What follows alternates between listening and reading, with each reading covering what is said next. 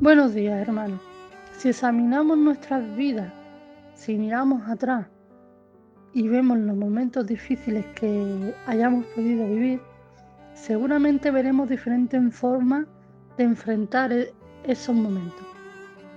Observaremos temor, duda, ira, agresividad, desesperación, apatía y tantas y tantas cosas y tantas formas y maneras de haber podido enfrentarlo.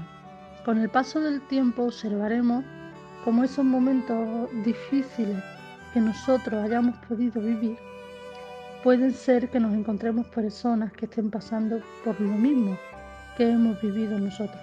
Y nuestras experiencias nos ayudarán y servirán para que nosotros podamos consolar a otros como Cristo a nosotros nos ha consolado antes.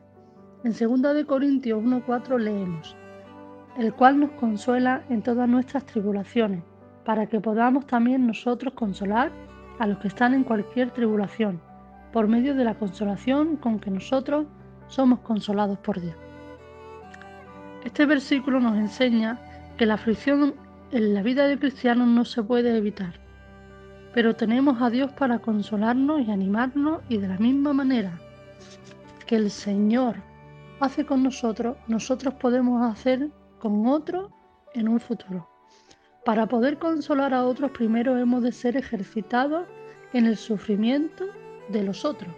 Y la única forma que hay para consolar a otros es habiendo sufrido antes por lo que ellos estén sufriendo en este momento. El consuelo de Dios en nuestras vidas es para ayudarnos a nosotros y para que en un futuro podamos consolar animar y ayudar a otros a superar los momentos difíciles que estén viviendo. Muy buenos días y que el Señor os bendiga.